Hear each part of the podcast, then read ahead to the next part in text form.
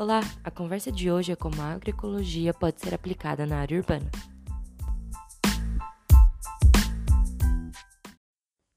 Como sabemos, a agroecologia é um movimento que pretende retomar concepções agronômicas anteriores ao uso de agrotóxicos e de outras práticas promovidas pela Revolução Verde. A agroecologia também pretende superar os danos sociais e biodiversos das práticas convencionais, que são a monocultura, transgênicos, fertilizantes e agrotóxicos. Porém, pelo fato das técnicas de manejo da monocultura já serem amplamente adaptadas e nas áreas urbanas a agricultura industrial ser muito forte, a agroecologia tem dificuldades para se estabelecer, mas não é impossível.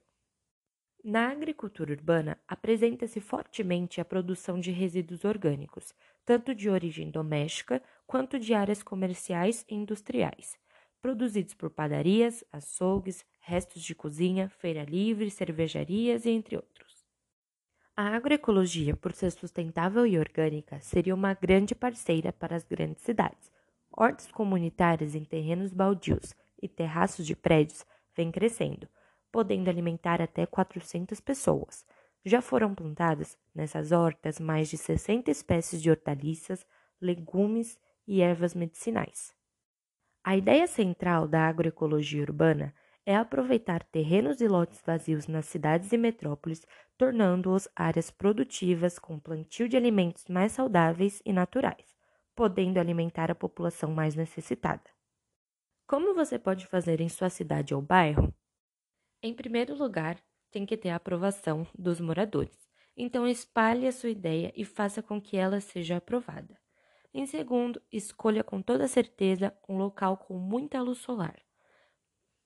Depois, ligue na prefeitura ou faça um abaixo assinado para que retirem o entulho do terreno, caso tenha, claro. Já nos condomínios, converse com o síndico e ache um local apropriado para fazer a sua horta.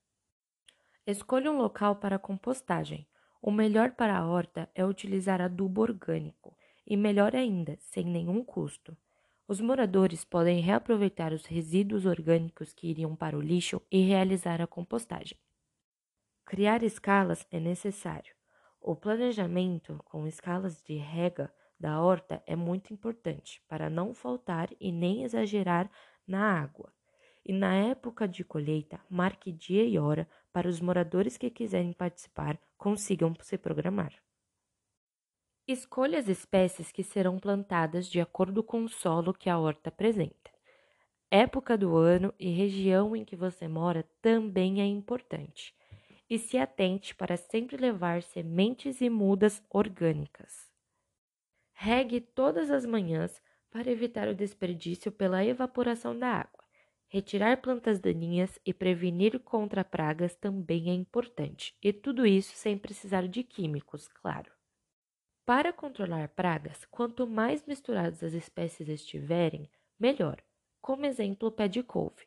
Ele precisa ser protegido do pulgão verde.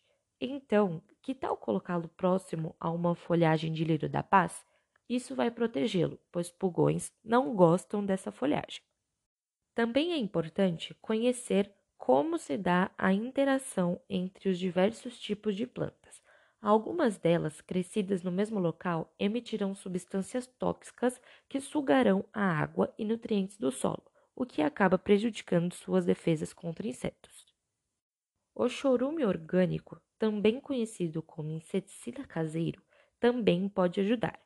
Ele fornece micronutrientes que auxiliam no crescimento e defesa das plantas. E para finalizarmos esse episódio, lembre-se sempre de que a horta é comunitária, deixe-a livre para todos e principalmente para os mais necessitados. E se puder, ajude os que mais precisam com esta horta.